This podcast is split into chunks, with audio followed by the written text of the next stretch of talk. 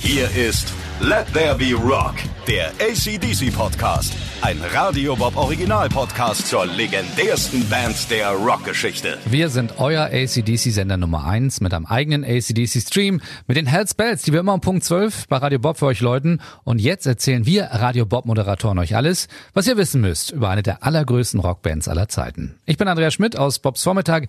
Diesmal bei mir Nina Loges aus dem Wunschbob. Nina, bevor wir ausgiebig über Bon Scott reden, hast du eigentlich ACDC kennengelernt? Das erste Mal, dass ich mich erinnern kann, dass ich mit ACDC so in Kontakt gekommen bin, ist, als ich ein ganz kleines Kind noch war und mein Onkel war bei uns zu Hause, hing irgendwie auf der Couch, hat Fernsehen geguckt und da lief ein Konzert von ACDC und ich hatte, ich weiß gar nicht, wie alt ich war, auf jeden Fall im einstelligen Bereich.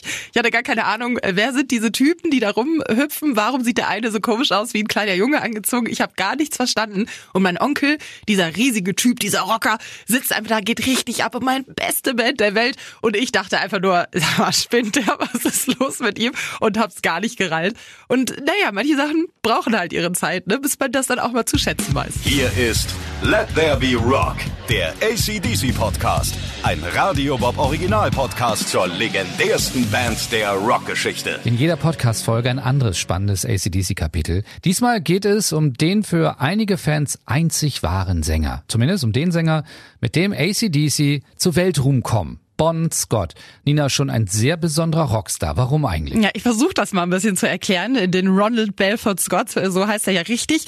Ähm, der hat, der war ja ein ganz wilder Typ. Also ich habe mir, ich habe da verschiedenste wilde Geschichten über den gelesen, wie er früher natürlich mit den Frauen ist klar, das wissen wir ja alle, aber auch immer Party, immer trinken und so. Er war immer schon musikalisch, hat aber ja tatsächlich am Anfang Schlagzeug gelernt. Seine mhm. Eltern waren nämlich auch sehr musikalisch und da wollte er immer Schlagzeug spielen und war auch in verschiedenen Bands sogar schon als Sänger in so verschiedenen Popgruppen, da aber nur im Hintergrund. Und bei Fraternity war er später, ich glaube äh, 1970 war das, da war er ja schon bei Fraternity auch ziemlich erfolgreich. Da war er aber Schlagzeuger, wollte aber gerne irgendwie immer so ein bisschen in den Vordergrund, hat dann glaube ich auch immer gesagt, hey, könnte ich nicht mal hier ein Solo und schieb mich mal nach vorne und so. Fanden die restlichen Bandmitglieder glaube ich nur so mittelcool. Ja. Aber äh, da hat man schon gesehen, in ihm steckt mehr so eine Rampensau, der muss irgendwie nach vorne. Aber dann gibt's ja auch einen Zwischenfall, der seine Träume fast komplett zerstört. Genau, er dachte auf jeden Fall, es wäre schon alles am Ende. Der hatte nämlich einen ganz, ganz fiesen Motor Motorradunfall, hat da auch lange danach noch drin mitgekämpft, war auch lange im Krankenhaus und hatte Schmerzen, konnte sich gar nicht bewegen. Allein so eine 90-minütige Show irgendwie durchstehen, da waren, war gar nicht zu denken. Sogar später bei ACDC hatte er noch Schmerzen wegen diesem Motorradunfall. Und da dachte er, da wäre alles hinüber der Kante, konnte kein Schlagzeug mehr spielen. Und Komischerweise, das sagte seine damalige Frau, seine Stimme hätte sich auch verändert, wäre irgendwie so ein bisschen schrappiger geworden, aber im Nachhinein ja eigentlich nur gut für ihn gewesen, weil bei ACDC hat es ja genau mit dieser Stimme gut gefunzt später. Aber äh, wie ist er denn dann zu ACDC gekommen? Denn das war, glaube ich, ein sehr schwieriger Weg, das war gar nicht so leicht, oder? Ja, das war schon äh, viel später, da war er schon relativ alt, 28, glaube ich, war er Roadie in Adelaide irgendwann und irgendwann kam da ACDC rangefahren und der hat die ein bisschen durch die Gegend chauffiert und hat dann, ist dann charmant, wie er äh, schon immer schon schon war, ist er mit denen ins Gespräch gekommen und meinte, ja, hallo, übrigens, ich habe gehört, ihr sucht einen Sänger, ich kann singen und hat ihn dann direkt mal ein Sternchen gebracht und schwupps, war er in der Band. Vielleicht nicht nur wegen des Gesangs, sondern auch ein bisschen hat er sich da so rein äh, geschambolzt, sag ich mal. ja, wobei ich glaube, ganz so schnell war es gar nicht. Es gab mehrere Anläufe eigentlich. Ähm, ja, da hast du recht. Beim ersten Treffen war das nämlich so. Ich meine, Bon Scott war ja schon ein bisschen älter als die anderen mit seinen 28 Jahren und er hatte auch schon viel Erfahrung und war ja schon eigentlich ein Rockstar mal gewesen. Schlagzeug gespielt in verschiedenen Bands und so. Und äh, die beiden Youngs, die haben gedacht, erstmal ist er ein bisschen zu alt für uns und äh, Bonn dachte irgendwie, ja, die können ja gar nicht abrocken, die sind nicht so krasse Rockstars wie ich, ne? Und deswegen, das hat nicht direkt gefunkt, aber die haben dann eine Nacht lang ein bisschen durchgejammt und dann haben sie zum Glück ihre Meinung geändert und sich doch noch ein bisschen ineinander verliebt. Dann ist er also bei ACDC und ja, wie sah sein Leben dann aus? Was war er für einer dann? Ja, der war natürlich genau der richtige, die richtige Rampensau, der richtige Frontmann. Es war Feierei, Frauen, Alkohol, Drogen, hat sich alles gegeben, der Gute. Die anderen gar nicht mal so sehr. Die fanden das auch gar nicht so cool, wenn er immer voll drauf war.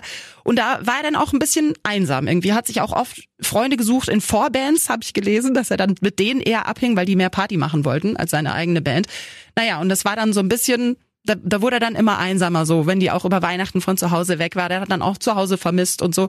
Das war gar nicht so leicht für ihn. Das hat uns auch Jürgen Spiegel erzählt. Der ist der Organisator des größten ACDC-Fantreffens und der weiß, äh, wie das mit den Eskapaden und Bon Scott so alles war, dass das gar nicht so schön war. Wie soll man das sagen? Ähm, logisch, äh, es geht bei jeder Band geht's natürlich auch um viel Geld. Und ACDC waren damals wirklich äh, in einem Bereich tätig, wo wirklich alles funktioniert hat. Der ein, das einzigste Problem, was eigentlich war, war eigentlich Bon Scott, weil er so labil war. Die Band an sich hat ja funktioniert. Aber bei Bon war es ja, wie gesagt, immer wieder das Problem, dass er unkontrolliert war und Dinge gemacht hat. Also ich kann mal ein Beispiel nennen. Ähm, er war mal auf einer Party äh, eingeladen und hat immer seinen eigenen Whisky mitgebracht als Geschenk, weil er gewusst hat, er trinkt ihn dann auch. Und dann gingen ein paar Leute hin zu mir und gesagt, du pass auf, äh, wie schaut's denn aus? Das Fenster ist offen und ist ein Pool. Für fünf Pfund springst du runter. Und er wusste nicht, wo der Pool ist. Aber er ist einfach aus dem Fenster rausgesprungen, kam hoch, bitschnass und hat gesagt, für zehn Pfund mache ich noch einen Flipflop. Also er war im Endeffekt und vor allen Dingen das, was ich gerade gesagt habe, wurde mir auch bestätigt von Phil Rudd. Persönlich, den ich interviewt habe in Schottland beim Bonfest. Und er hat mir das bestätigt, dass das tatsächlich so damals war, weil er selber dabei war. Also ich sag mal, der, der Bonn war für alles zu haben, aber er war einfach in irgendeiner Form auch durchgeknallt teilweise durch die ganzen Exzesse. Und deswegen sage ich nochmal, wenn ich als Management weiß, dass ich so jemanden habe, dann und ich merke, ich erreiche ihn nicht mehr, dann gibt es bestimmte Möglichkeiten zu sagen, da lass mal einfach mal, das erledigt sich von alleine.